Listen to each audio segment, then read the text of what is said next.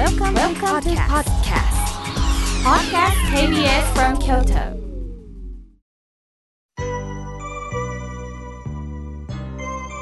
さあここからはたくさんのメッセージをいただきましたので順に紹介させていただきます。まずはじめにラジオネームスピッツさんメールをいただきました。妙慶さんこんにちは。初めてメールをします。毎週ラジコで聞いております妙慶さんの番組を聞いていると心が穏やかになります毎週本当にありがとうございますとのことです。スピッツさん、ようこそメールをくださいました。励まされます。これからもよろしくお願いいたします。さあ、続いての方です。ラジオネーム、春風さん。妙慶さん、いつもラジオ、法話ありがとうございます。仕事でいろいろあり、辛い時、詩を作っててみました。聞いてください。その場所に責任を持っていないと大切にされず無視されるが自由が与えられる。私はその自由を選んだのかな。そしてその自由の中には自分、家族、本当に大切なものが入っている。はあ、春風さん、私もこれ何度も拝読させていただきました。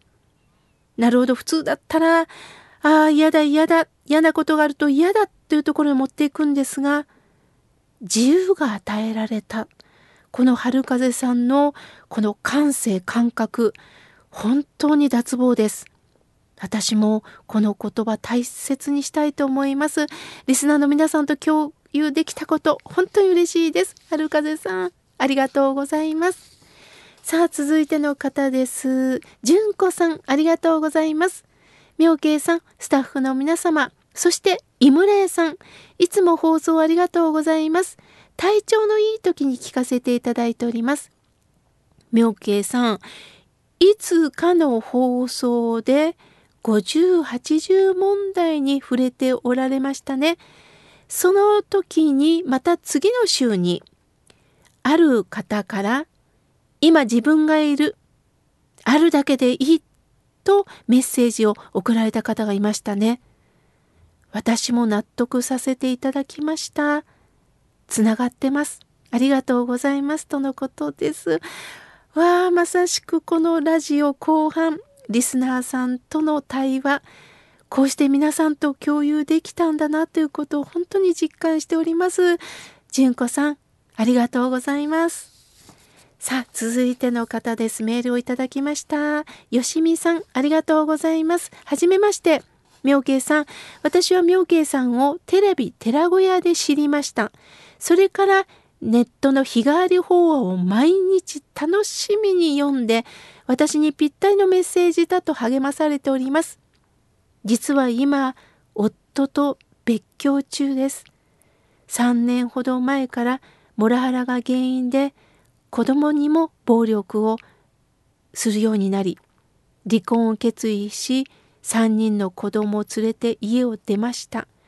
しかし今になって子供は何で勝手に出て行ったんだと私を責める日々です。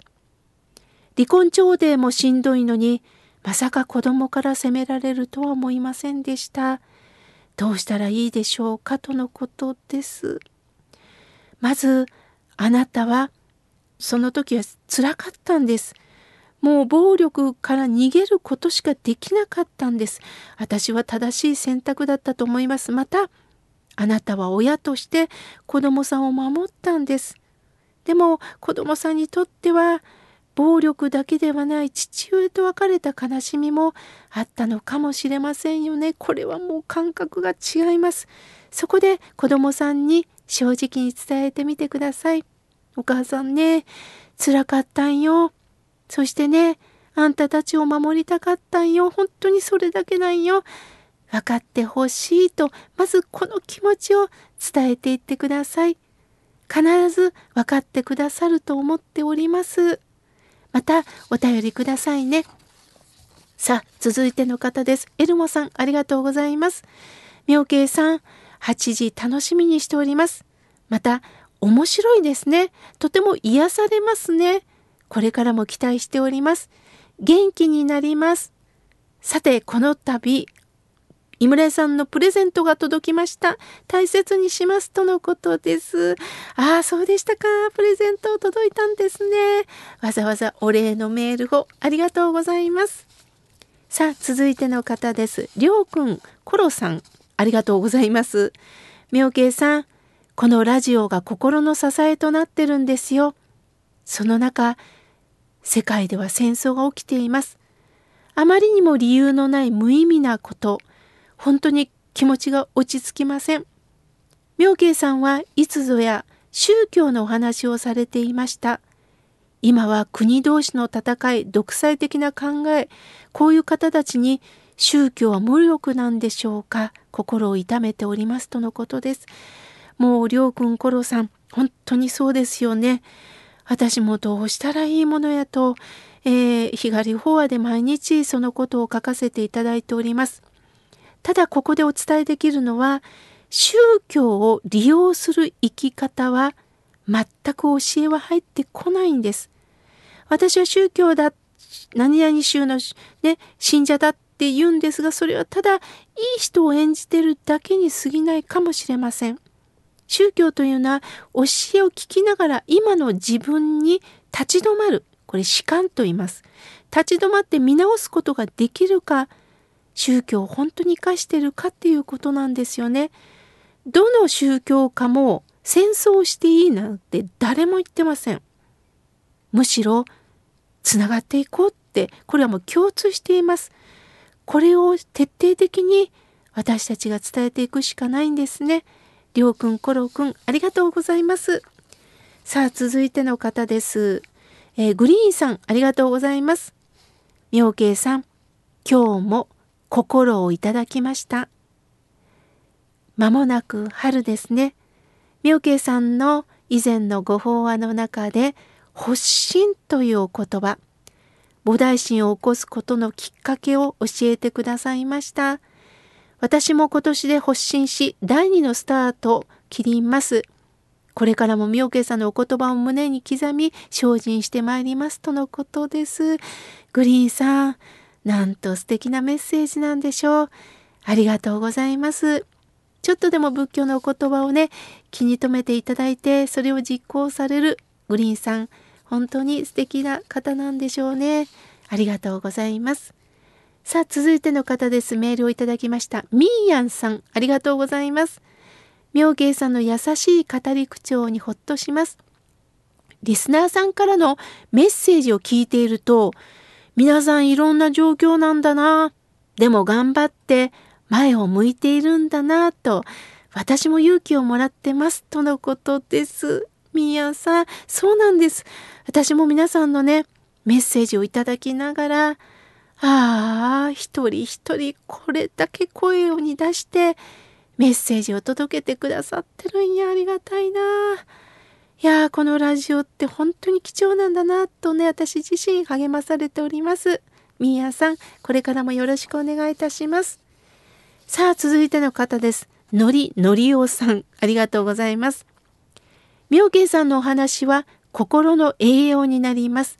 ありがとうございます。とのことです。そういうふうに言っていただきまして、本当にありがとうございます。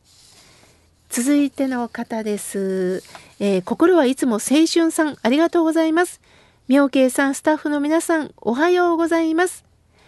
世界的にウクライナ侵攻に心が痛んでおります。戦争が繰り返される現実にどうすることもできないんでしょうかとのことです。本当そうですよね。ここで皆さん一緒に考えたいのは人間は怒りを持つと冷静な判断ができなくなるということです。そして正義のために人を殺してしまうんです。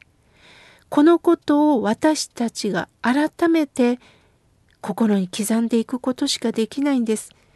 人間は怒った時冷静な判断ができない。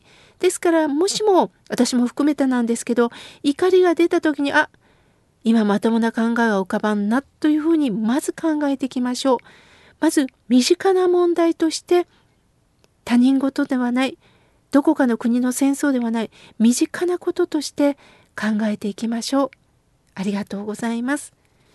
さあ続いての方です。みどちゃんさん。妙慶さんの優しい声を聞くと私も優しい気分になれますとのことです。はあ、ありがとうございます。そう言っていただいて私も優しい気分になりました。ありがとうございます。さあ、続いての方です。メールをいただきました。パンダ大好きさん、ありがとうございます。妙慶さん、おはようございます。実は、放送を聞いてる時に、夫婦喧嘩になり、また、夫から怒鳴られてる状況です。自分でもコントロールができなくなるんです。ああ、どうしたらいいんでしょうか。さて、妙慶さん、10人のお坊さんを見ました。いろんな僧侶一人一人の法話がバラエティに飛んでいて関心が持てましたとのことです。そうですか。またパンダ大好きさんはえ体調が悪いというのもあるようですね。確かに体調が悪いと前向きになれません。しかし寝ているといいっていうわけじゃないんです。血の巡りなんですよね。体調悪い時でもちょっと歩いてみる深呼吸してみるちょっとお掃除をしてみるだけで血が巡ってきます。すると回復することってあるんですよ。また相手と喧嘩した時には今は言い換えさんとこ。相手が言おうとしてることちょっと聞いてみよう。相手に勝とうとせずにうん今どういうことが問題になってるんだろうって考えるだけでも変わってきますのでね。もうこれは私も含めてなんです。相手に勝とうとして私たちは喧嘩をするんですよね。